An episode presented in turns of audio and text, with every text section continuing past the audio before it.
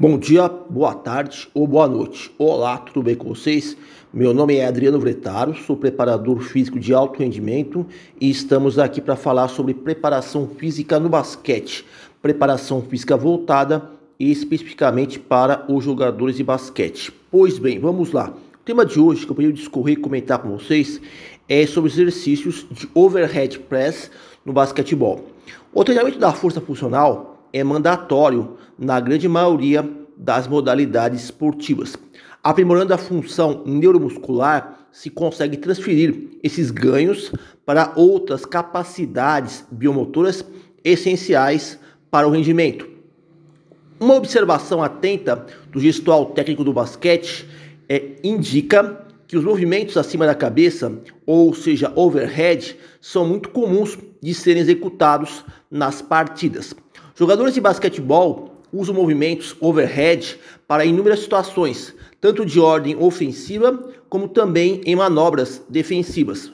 Por exemplo, no momento de arremessar, pegar o um rebote, bloquear o adversário, marcação homem a homem, realizar uma enterrada, passe de ombro, ponte aérea, entre outras dinâmicas. Dessa forma, constata-se que devemos treinar nossos atletas para adquirirem maestria em tarefas overhead, que constitui de movimentos multiarticulares de alta complexidade.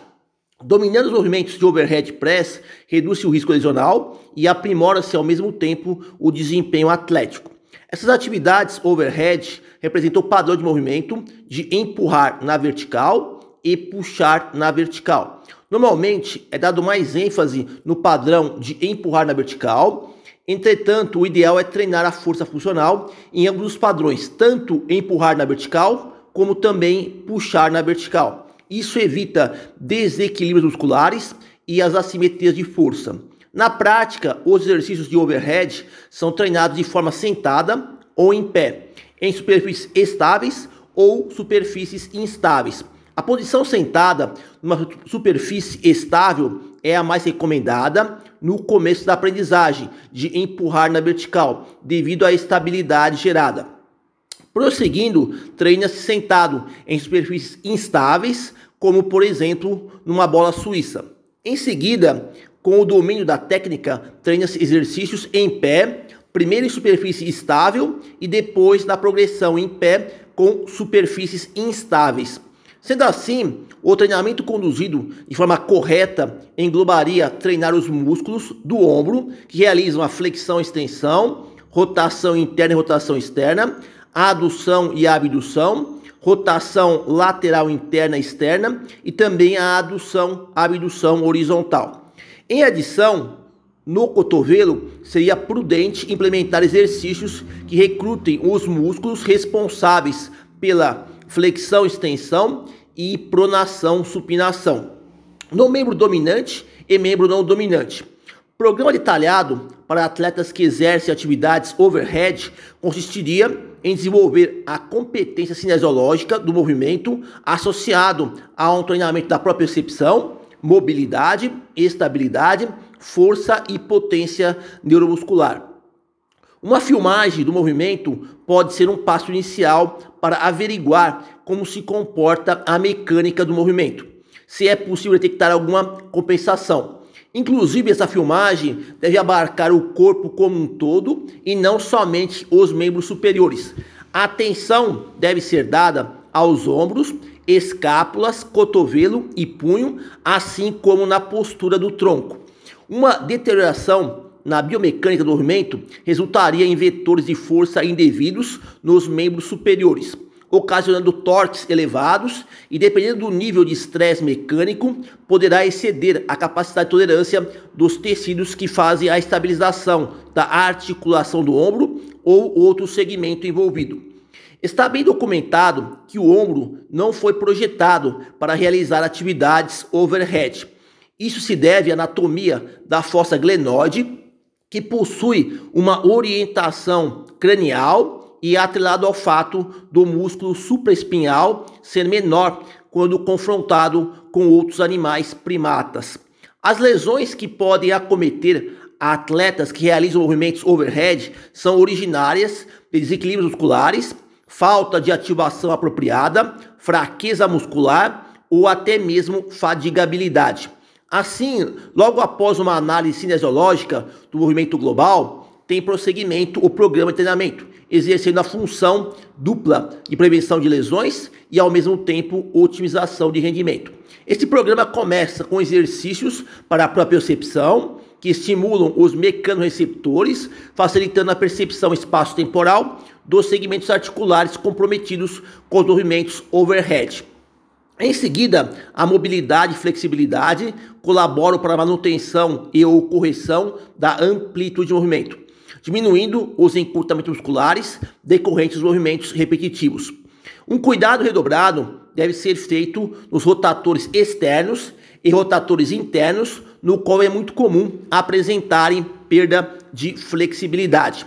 A terceira etapa adentra nos trabalhos de estabilidade. Sendo nesse sentido, será conveniente estabilizar as escápulas, mantendo a coluna neutra.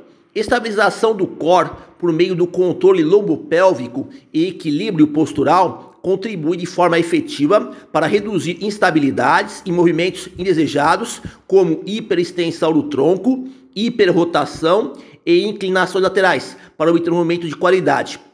Na continuidade do programa, emergem os exercícios com o uso da força. Esses trabalhos induzem ao fortalecimento dos diferentes tecidos biológicos e da coordenação intra e intermuscular, servindo de condição básica para progredir para o estágio subsequente.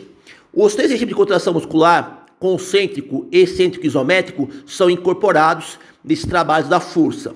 A força pode ser estimulada com bandas elásticas, pesos livres, dumbbells, kettlebells e também no cabo crossover. No estágio mais avançado, treina-se a potência muscular, almejando alcançar uma elevada taxa de desenvolvimento da força. Haja visto que boa parte dessas tarefas são habilidades com características explosivas. Uma abordagem peculiar no exercício de potência muscular para movimentos overhead consiste no uso de lançamento de medicine balls com pesos variados, pliometria, exercícios derivativos do levantamento olímpico para pressão de ombro, entre outros. Apesar de eu ter relatado um modo sequencial do treinamento, na prática, durante a prescrição, é possível realizar todos esses trabalhos em paralelo, dependendo das necessidades individuais de cada jogador. É sabido que os movimentos overhead requerem demandas biomecânicas ímpares e por essa razão devemos proceder manipulando cargas com esquemas evolutivos, delineando progressões e regressões dos exercícios. Os três movimentos são treinados. No caso, seria imperativo construir exercícios no plano sagital, frontal e transverso. A ideia é manter os atletas sendo continuamente desafiados, com exercícios cada vez mais complexos, desde que se respeite a especificidade do gestual no movimento overhead. Alguns especialistas advogam o emprego de exercícios overhead utilizando os padrões diagonais, que solicitam de uma adequada estabilização dinâmica. Somando-se a isso, pode-se aproveitar o treinamento com padrões diagonais em conjugação acertada com a transferência de força proveniente dos membros inferiores.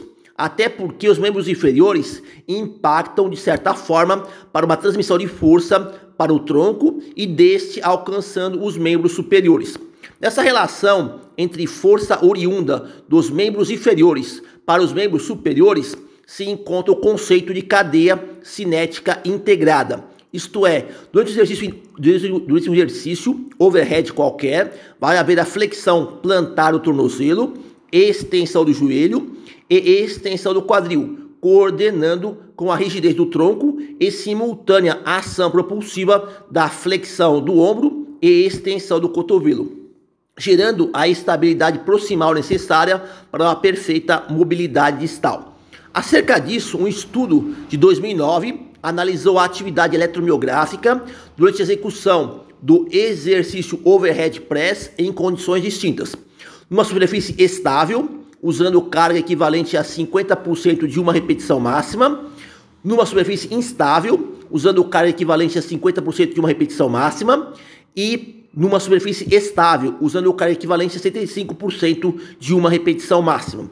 Resultados demonstraram que na condição de superfície estável, com carga de 75% de uma repetição máxima, os músculos do reto abdômen, oblíquo externo, oblíquo interno e transverso do abdômen foram mais acionados. Segundo os autores, treinar exercício de overhead press em bases estáveis e com cargas relativamente altas parece ser um recurso interessante para acionamento dos principais músculos do core. O tipo de equipamento para treinar exercício de overhead press precisam estar alinhados com a segurança na execução e atividade de recrutamento muscular corretos.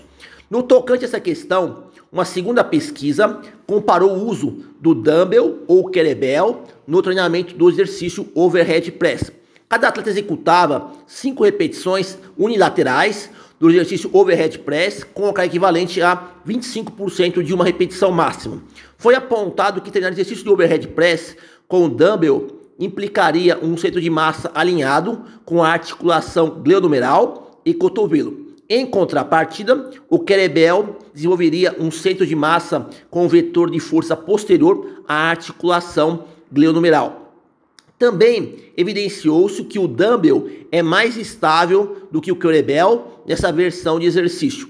Em termos de atividade eletromiográfica, encontrou-se uma maior ativação dos músculos motores primários do movimento, deltoide anterior, deltoide medial, tríceps braquial, no exercício com o uso do dumbbell quando comparado ao kettlebell. Todavia, nos músculos estabilizadores não houve diferenças entre os dois tipos de equipamento.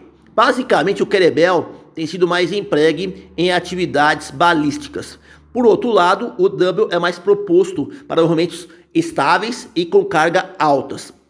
Uma terceira investigação argumenta que tanto o teste tradicional de uma repetição máxima como a estimação da carga máxima baseada na curva carga-velocidade são ferramentas úteis a serem empregadas na determinação do desempenho nos exercícios de overhead press. Ao treinar os exercícios de overhead press, existem duas versões alternativas que podem ser usadas no padrão de movimento de empurrar na vertical. Com a carga orientada mais à frente, na cabeça, ou com a carga orientada mais atrás da cabeça. Um estudo cinesiológico tentou comparar essas duas dinâmicas. Nos resultados, parece que a técnica frontal enfatizava uma condição mais lordótica, enquanto a técnica por trás da cabeça dá ênfase a uma condição mais sifótica. Além disso, foi observado que a técnica do overhead frontal provoca mais extensão torácica do que a técnica, por, técnica do overhead por trás da cabeça. No final das contas, é preciso saber selecionar qual das duas versões provocaria menos estresse mecânico de acordo com a individualidade do jogador. Uma quarta investigação de 2022 comparou o efeito de dois tipos de overhead press, variando o equipamento e a carga, nas respostas eletromiográficas de seis grupos musculares: deltóide anterior, trapézio superior, serrátil anterior, trapézio anterior, deltóide posterior e eretor espinhal. No desenho experimental foram comparadas quatro dinâmicas. É, overhead press com carga de 6 kg usando o kettlebell, overhead press com carga de 70%, 70 de uma repetição máxima usando o kettlebell, overhead press com carga de 6 kg usando o dumbbell e overhead press com carga de 70%, 70% de uma repetição máxima usando o dumbbell. Nos resultados foi revelado que o Querebel, com carga de 6 kg e também com 70% de uma repetição máxima, gerou maior ativação nos seis músculos analisados quando comparado com o uso do dumbbell. Os autores especulam que com o centro de massa do Querebel está mais alocado abaixo da empunhadura, talvez tenha induzido a um adicional torque rotacional e com isso elevado a atividade muscular. Na quinta pesquisa foi investigado o comportamento eletromiográfico em quatro variações de exercício de overhead press. Overhead press frontal com peso livre, overhead press frontal realizado na máquina, overhead press dorsal com peso livre e overhead press dorsal realizado na máquina. Nessas quatro situações experimentais, os sujeitos da amostra executaram seis repetições a 80% de uma repetição máxima.